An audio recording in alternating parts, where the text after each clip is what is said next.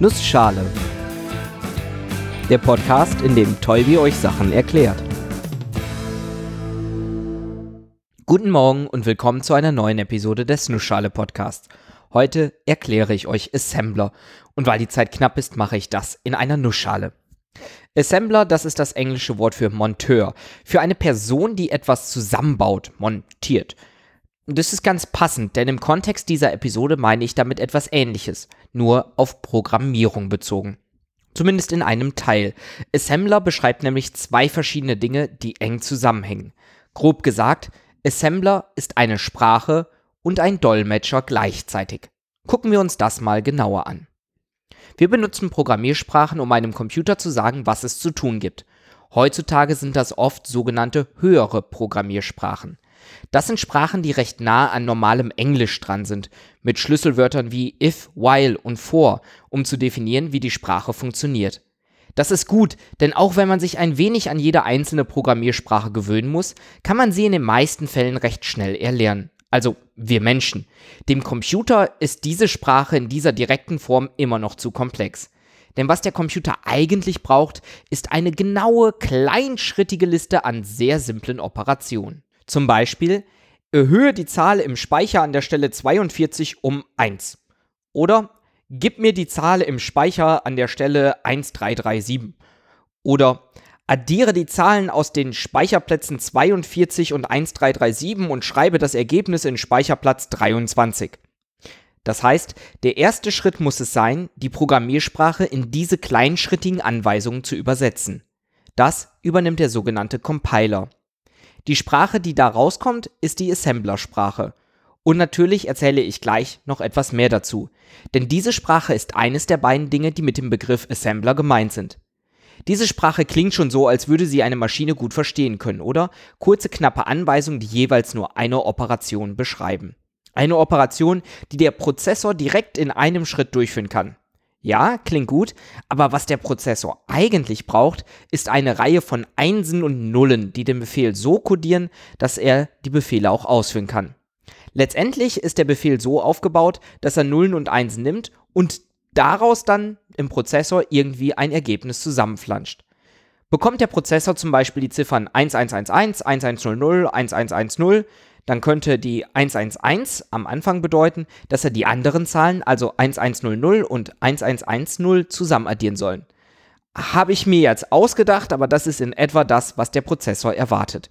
Wir müssen unseren Assembler-Code also nochmal übersetzen, in den sogenannten Maschinencode. Das Programm, was die Assembler-Sprache in den binären Maschinencode übersetzt, nennt man Assembler. Und damit sind wir bei der zweiten Bedeutung des Wortes. Der Assembler ist also gleichzeitig eine Sprache und eine Dolmetscherin, die diese Sprache übersetzt. Gucken wir uns mal die Sprache an. Ich sagte schon, wir sind sehr, sehr nah an dem, was ein Computer braucht, um damit zu arbeiten. Die Befehle müssen sehr kleinschrittig und abstrakt sein. Trotzdem ist zumindest die Assembler-Sprache noch halbwegs gut lesbar. Das liegt daran, dass man zur Darstellung sogenannte Mnemonics benutzt. Mit MN geschrieben und ich verhaspel mich dauernd, wenn ich das ausspreche. Mnemonics sind Kürzel, Abkürzungen, die jeweils eine bestimmte Aufgabe beschreiben. Kurz vorweg, wenn ich in dieser Episode Beispiele bringe, dann sind diese leicht vereinfacht und entsprechen keiner konkreten Architektur. Je nachdem, für welchen Computer, für welche Hardware man programmiert, unterscheiden sich die Befehle nämlich leicht. Und auch die Art, wie genau man Rechenaufgaben lösen muss. Einer der Unterschiede zwischen verschiedenen Computern, die auch für Unterschiede in der Programmierung sorgen, das ist die Anzahl der Akkumulatorregister. Klingt kompliziert, ist aber nichts anderes als eine Art Zwischenspeicherfeld. Wenn ihr im Kopf 3 plus 5 und das Ganze mal 8 rechnen sollt, dann rechnet ihr vermutlich 3 plus 5. Merkt euch dann die 8 und die rechnen wir dann mal 8. Merkt euch die 64. Dieses Merken, das Zwischenspeichern einer Zahl, das ist der Akkumulator. Es gibt Computerarchitekturen mit einem Zwischenspeicher, so wie wir es gerade hatten. Man kann aber auch mehrere haben, um sich mehrere Zahlen gleichzeitig zu merken. Man kann aber auch komplett ohne sich etwas zu merken auskommen. Denn man hat nicht nur diesen Akkumulator, den Zwischenspeicher, sondern auch normalen Speicher. Im Prinzip wie Felder auf einem Kästchen Papier, in das man Zahlen schreiben kann. Diese nennt man die Register. Bleiben wir mal bei der Rechnung von eben. 3 plus 5 und das Ganze mal 8. Als erstes muss ich mir die 3 in meinen Akkumulator packen. Dafür schreibe ich in Assembler beispielsweise LDA3.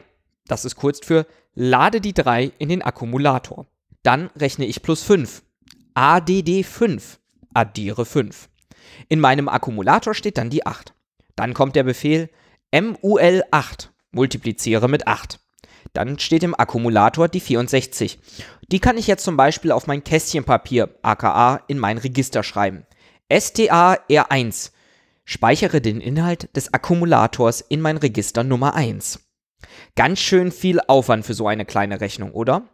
Das kann man jetzt aber noch komplizierter machen. Anstatt Zahlen direkt anzugeben, kann ich diese aus einem Register laden. Und ich kann andere Arten von Befehlen nutzen, zum Beispiel Jump, quasi ein Go-To, hüpfe an eine andere Stelle im Programmcode. Damit kann ich dann Verzweigungen implementieren, ala falls die Zahl in Register 5 größer ist als die Zahl in Register 4, springe zu Position XY und ansonsten zu Position YZ. Diese Aufgabe erfordert dann schon drei, vier Zeilen Programmcode. Wie gesagt, es ist alles sehr kleinschrittig. Aber es ist auch alles genauso, wie der Prozessor es benötigt. Jeder dieser Befehle kann direkt ausgeführt werden. Und wenn man wirklich sehr effizient programmieren möchte, kann es zum Teil sogar sinnvoll sein, direkt in dieser Assembler-Sprache zu schreiben. Ich habe auch schon Programmcode in Assembler geschrieben. Hat auch irgendwie Spaß gemacht, aber zwischenzeitlich auch mal so gar nicht. Insbesondere weil man auch genau wissen muss, für welche Architektur man diese Sprache gerade schreibt. Wie viele Register kann ich adressieren? Welche Befehle versteht mein Prozessor eigentlich? All das muss bekannt sein. Und dann ist natürlich noch wichtig, dass der Assembler-Code richtig übersetzt wird. Je nach Computer codieren andere Nullen und Einsen die entsprechenden Befehle. Das ist dann die Aufgabe des Assemblers, diesmal im Sinne von Dolmetscher. Dieser hat aber eigentlich eine recht leichte Aufgabe. Schließlich muss er quasi nur in einer Art Wörterbuch nachgucken, welcher Bitcode, welcher Opcode für welchen Befehl genutzt wird. Das ist immer eindeutig und funktioniert auch in beide Richtungen. Der Befehl add, addiere, ist beispielsweise immer 0110 und 0110 ist immer der Befehl add, addiere. Wenn man diese Ruck-Übersetzung macht, also von Maschinencode zur Assembler-Sprache übersetzt, spricht man von einem Disassembler. Zwar gehen Namen und Kommentare, die man im Code untergebracht hat, bei der Übersetzung verloren, ansonsten kommt aber derselbe Assembler-Code wieder raus. Es gibt noch weitere Arten von Dolmetscher-Assemblern, zum Beispiel die Cross-Assembler, die Maschinencode für eine bestimmte Maschine in Maschinencode für eine andere Maschine übersetzen. Und alles klar, damit haben wir schon mal geklärt, was Assembler ist stellt sich noch die Frage, wenn wir E-Compiler benutzen, um alles in Assembler zu übersetzen und dann von Assembler alles in Maschinencode übersetzen, brauchen wir dann überhaupt noch selber Assembler? Ich sage ganz klar, ja. Zum einen ist die Assembler-Sprache super, um Computer verstehen zu lernen. Viele Konzepte, die auch von höheren Programmiersprachen genutzt werden, sind in der Assembler-Sprache viel klarer zu erkennen. Und dadurch, dass man sehr nah an der Hardware für diese Hardware schreibt, kann man auch effizienteren Code schreiben. Hat man eine Stelle im Programm, die häufig ausgeführt wird, kann es Sinn ergeben, diese eine Stelle in Assembler zu schreiben. Wer sich nicht ganz dran traut, kann aber auch eine etwas höhere Programmiersprache wie C nehmen. C ist zwar nicht Assembler, aber immer noch viel näher dran als andere höhere Programmiersprachen.